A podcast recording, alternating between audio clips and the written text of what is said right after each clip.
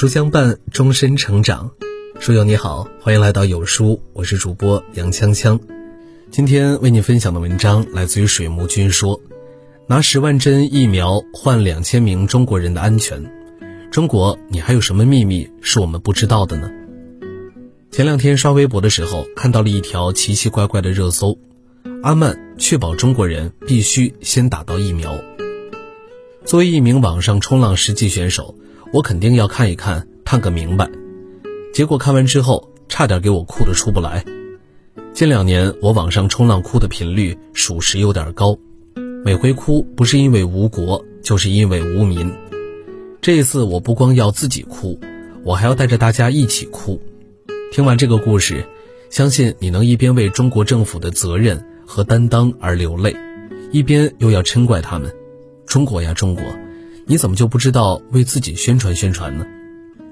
热搜是来自于一条回答，在网上有一个很古老的问题：有哪一瞬间让你为祖国激动的热泪盈眶呢？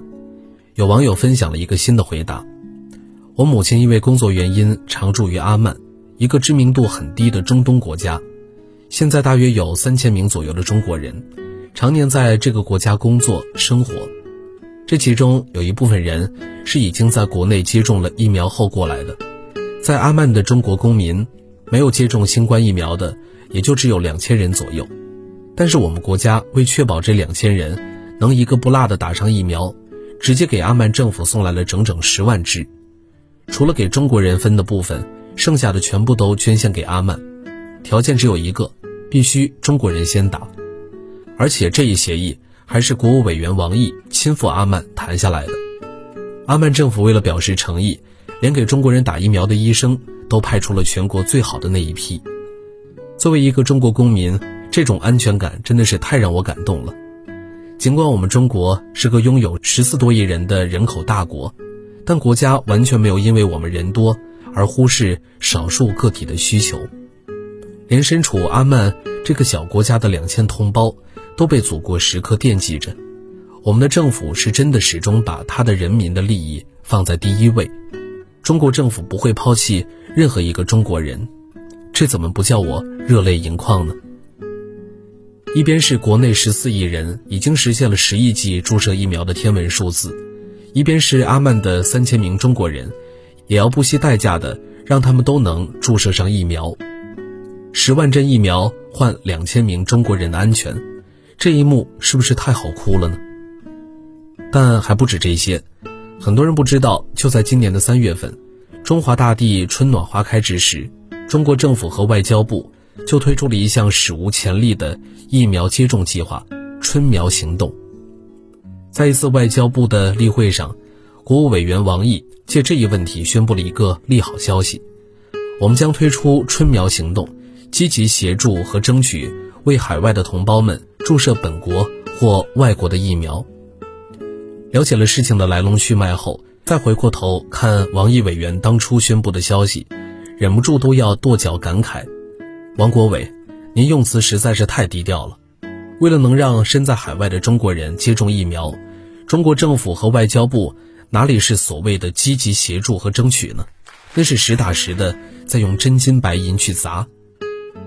泰国作为我们的邻国。在那里的中国人有很多，为了他们，我国政府直接给泰国送了一百万剂疫苗，条件当然还是那一个，必须中国人先打。在泰国的中国公民微博现身说法，不光不要钱，连手续费都省了，因为当地的医院院长觉得，中国人捐了这么多疫苗，再收钱实在说不过去了。老挝也是我们的近邻，中国人也不少，咱们的政府直接捐了三十万剂过去，老规矩。兄弟挺住，麻烦帮我们家种花家的儿女先打上。越南五十万剂，不啰嗦，优先给在越中国人打，剩下的贵方随便用。还有很多像阿曼一样的小国，中国公民很少，这些人自然也不会被春苗行动排除在外。一位网友说：“人在西非撒哈拉大沙漠以南，号称死亡之心，这么犄角旮旯的地方，中国政府都没落下。”公司上下一千四百多号人，只要是来这边时没打过疫苗的，全部覆盖注射。大使馆全程视频监控，盯着当地政府给我们中国人安排的明明白白的。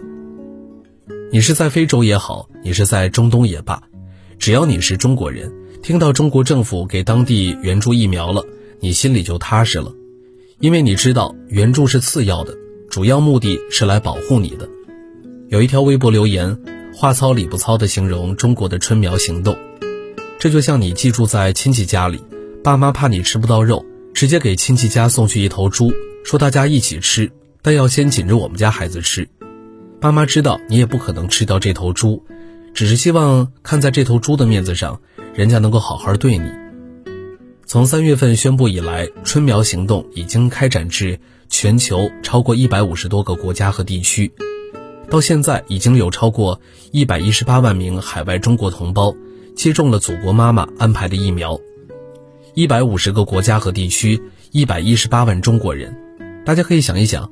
国家要为我们这些同胞付出多少精力和成本？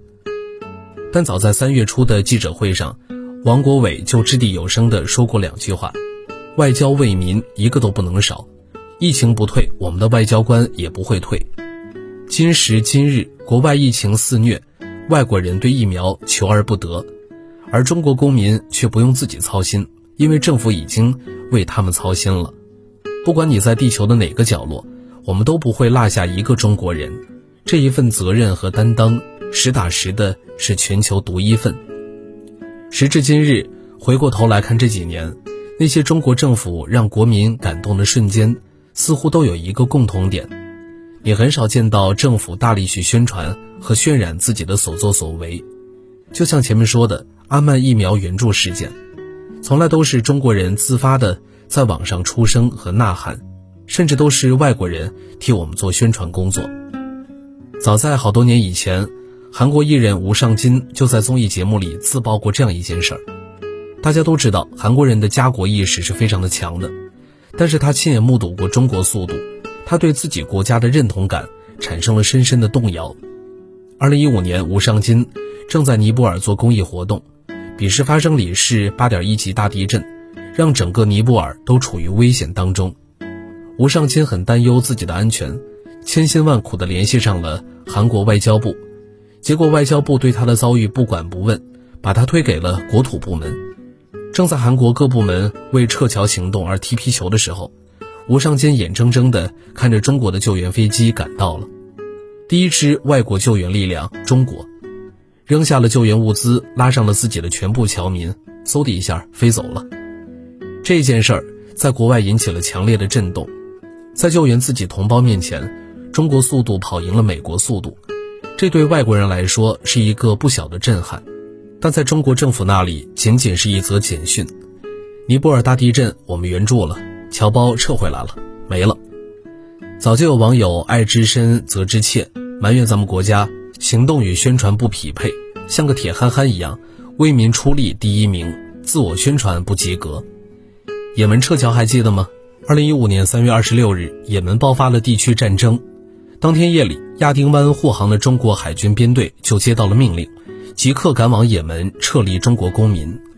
二十九号，第一艘中国军舰抵达也门港口，开始撤侨。三十号，身在也门的五百七十一名中国公民全部登上中国海军军舰，安全撤离。还记得这张图吗？这名中国海军的女军人。拉着小女孩的手，带她上船，带她回家。这批中国人，在来到港口之前，由中国大使馆全程护送。为了保证沿途安全，大使馆的工作人员提前行了一遍车，确保路上没有地雷。这是在用生命来为中国人铺平回家的路。这些故事今天说来依然是热泪滚滚。之所以家喻户晓，却不是因为国家的大力宣传。而是因为网友和自媒体们这几年来孜孜不倦的自来水，就像微博大 V 乌合麒麟说的那样，中国政府太像家长了，永远不会抛弃你，并且默默的做着一切可能对你好的事情。如今身在广州，做过全民核酸检测，也打了两针科兴疫苗，全部免费，报名即可，完全不需要我去焦虑烦神。地方政府完全是催着我、哄着我、见缝插针的安排我，我只需要跟着政府的安排走，一切应有尽有。像极了妈妈给孩子喂饭，给你掰开了揉碎了，一口一口的喂你吃。他默默付出，而且不求回报，只要你能吃饱，他就心满意足。这就是作为被母亲宠溺的孩子的幸福，也是作为中华儿女的一种幸福。古人常说“大音希声，大象希行”，中国政府素来是桃李不言，下自成蹊。他用强大与周到，让海内外中国人得到妥帖的保护与善待，而我们应该用声源和音浪，把它抬到更高的地方。希望大家点个赞加再看，让我们为国家而欢呼喝彩。古有犯我中华者，虽远必诛；今有犯我中华子民，虽远必救。今天有书君给大家推荐一个优质阅读平台——轻读实验室。每天一篇观察社会的深度文章，更有精彩的人物故事、长知识的热门好书。长按识别下方二维码关注轻读实验室，关注后在对话框输入书单，免费领取人生必读两百本好书。好了，今天的文章就和大家分享到这儿了。如果你喜欢今天的文章，或者有自己的看法和见解，欢迎在文末留言区与有书君留言互动。想要每天及时收听有书的暖心好文章，欢迎您在文末点亮再看。觉得有书的文章还不错，也欢迎分享到朋友圈。欢迎将有书公众号推荐给朋友们，这是对有书君最大的支持。明天同一时间，我们不见不散。